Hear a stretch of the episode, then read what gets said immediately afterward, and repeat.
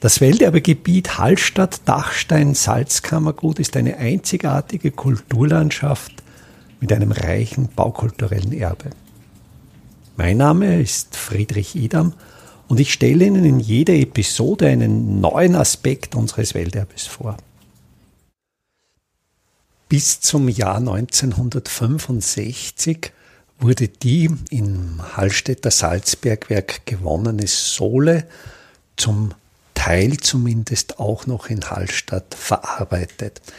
Das heißt, es gab in Hallstatt bis 1965 ein Sudhaus im Ortsteil Lahn und es musste nun die Sohle, die im Salzbergwerk gewonnen wurde, in dieses Sudhaus gebracht werden. Und in Hallstatt gibt's ja zwischen Berg und Tal etwa, je nachdem, welchen Bergbauhorizont wir betrachten, einen Höhenunterschied von etwa 400 Metern. Und diese Soleleitungen wurden bis in die zweite Hälfte des 19. Jahrhunderts über Holzleitungen geführt. Diese Holzrohre bestanden aus etwa vier Meter langen durchbohrten Baumstämmen. Die Baumstämme wurden sehr geschickt formschlüssig ineinander gesteckt. Aber natürlich der Nachteil dieser Holzrohre ist es, dass sie relativ gering mit Druck belastbar sind. Das heißt, der Holzstamm ist eben durchbohrt, es verbleibt etwa ein Rand von fünf, sechs Zentimetern. Und wenn jetzt innen im Holz ein entsprechender Druck herrscht, ist das natürlich genau von der Holzphysiologie her sehr ungünstig und würde diesen Holzstamm von innen heraus spalten. Daher waren zwar diese Holzrohre mit Eisenringen umwehrt, und zwar genau an dem Stück, wo passgenau ein Rohr ins andere gesteckt wurde. Aber auch diese Eisenringe reicht natürlich nicht aus, um diese hohen Drücke zu bewältigen. Daher mussten immer wieder Druckausgleichsbehälter geschaffen werden, sogenannte Sohle oder Sultstum. Das heißt, in gewissen Abständen das waren Erfahrungswerte, wie viel Druck die Rohrleitung aushielt, floss dann die Sohle, das gelöste Salz, aus der Rohrleitung in große, hölzerne, gezimmerte Becken. Und so konnte sich der Druck ausgleichen und dann ging es eben mit der Leitung wieder weiter. Diese Sohlestuben, diese Holzbecken sind wirklich Werke der Zimmermannskunst. Es gibt hier aus dem 19. Jahrhundert sogenannte Manipulationsbeschreibung des Salzbergs, wo sehr genau festgehalten wurde, wie die verschiedensten Arbeiten durchgeführt wurde und die waren auch planlich sehr gut dokumentiert. Diese Becken, diese Behälter wurden aus etwa vier Meter langen behauenen Baumstämmen gefügt. Die Baumstämme wurden mit der Breithacke auf Kanthölzer zurechtgehackt, sehr, sehr genau. Die mussten natürlich dicht sein. Und es ist ja so, dass Dichtheitsanforderungen bei der Sohle noch größer sind als bei Wasser. Das heißt, die alten Bergleute sagten, die Sohle hat einen kleineren Kopf als das Wasser, also die dringt noch leichter durch. Es war eben auch notwendig, die Fugen zwischen diesen Stämmen abzudichten. Dieser Abdichtvorgang hieß Shoppen und die wurden eben auch mit diesem bewährten Dichtungsmaterial, mit diesem Dorfmoos abgedichtet und ausgeschoben. Um dann diese Konstruktion auch wirklich dicht zu bekommen, wurde eine sehr geschickte Einspannkonstruktion gezimmert. Das heißt, da gibt's eine Technik, das sind die sogenannten Keilstegverbindungen. Da wurde dieser ganze Behälter, und wir sprechen da wirklich von Dimensionen von vier mal vier mal etwa drei Meter, also es sind wirklich große Becken, die wurden dann mit sogenannten Keilstegverbindungen, das kann man sich wie große Zwingenkonstruktionen vorstellen, wurden die zusammengekeilt und dicht gehalten. Am Ende die Enden waren nicht wie bei Blockbauten zimmermannsmäßig verbunden, sondern da gab es eine Einspundung ähnlich wie die Deckel bei Holzfässern in einer Nut in die Fasstauben eingebunden sind. Um dann diese Sohlebehälter vor der Witterung zu stützen, wurden die mit senkrechten Brettern außen verbrettert und mit einem Satteldach versehen. Und, das war der eine Angriffspunkt, die Sohle an sich schadet dem Holz nicht. Die Sohle wirkte fast konservierend. Das heißt, von innen her waren die wenig gefährdet, aber von außen her eben von der Witterung, vom Regen daher das Dach, daher die Verbesserung und von unten von der Erdfeuchte her.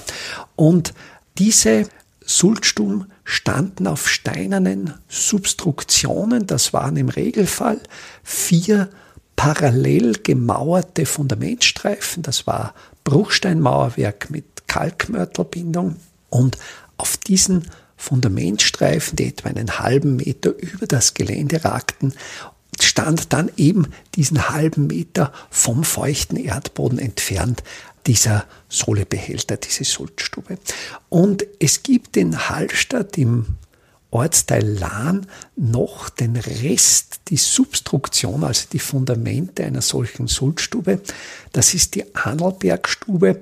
Die ist etwa 50, 60 Meter nördlich oberhalb der Talstation der Salzbergseilbahn ist im steilen Gelände noch diese Substruktion vorhanden und es ist einerseits in diesem steilen Gelände notwendig, eine entsprechende Terrasse zu bilden. Das heißt, man braucht ja überhaupt mal, das ist ja so das Grundthema des Bauens in Hallstatt, man braucht eine kleine ebene Fläche, auf der man etwas hinstellen kann.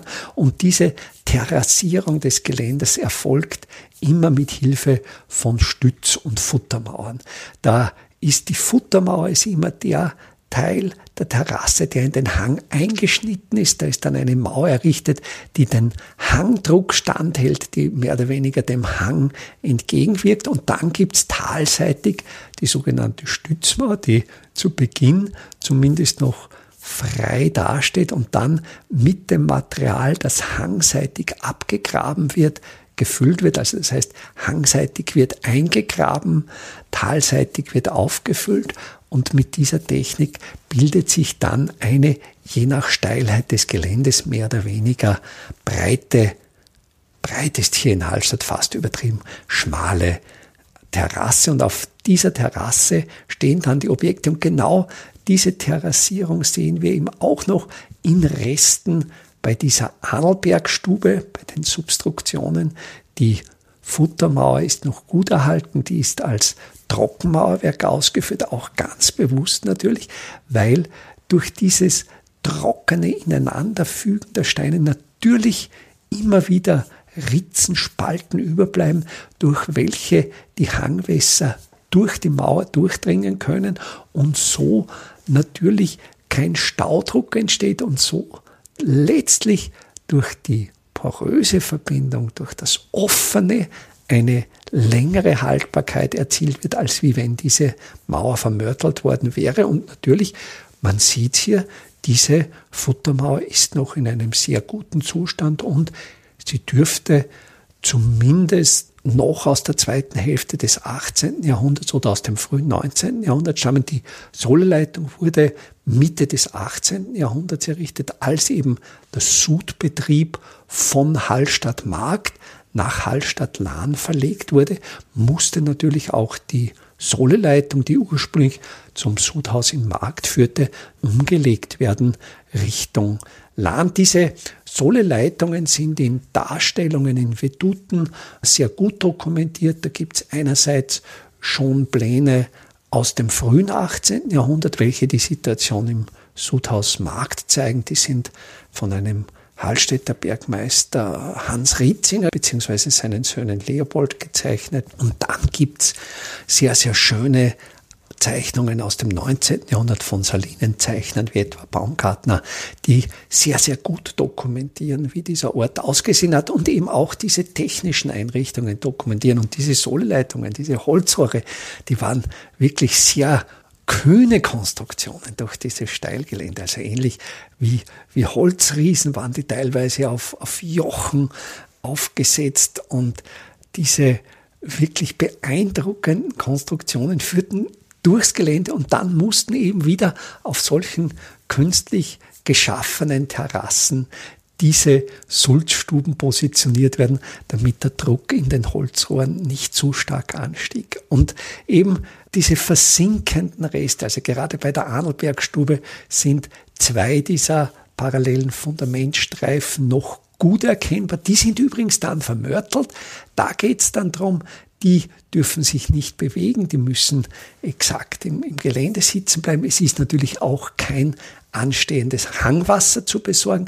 Die sind also vermörtelt und es ist noch, wenn man dann ein offenes Auge dafür hat, eigentlich noch sehr gut die, die Positionierung dies, dieser ursprünglichen Sulzstube erkennbar. Und es ist auch für mich ein sehr schönes Bild, wie hier dieses industrielle Erbe versinkt und langsam wieder in den natürlichen Kreislauf übergeht. Und da denke ich, merkt man schon, wie damals diese Baustoffe einerseits aus der natürlichen Umgebung entnommen wurde. Klarerweise, man hat natürlich diese Steine nicht von großen Entfernungen herangeschleppt, sondern sie möglichst dort entnommen, wo sie natürlich vorhanden waren.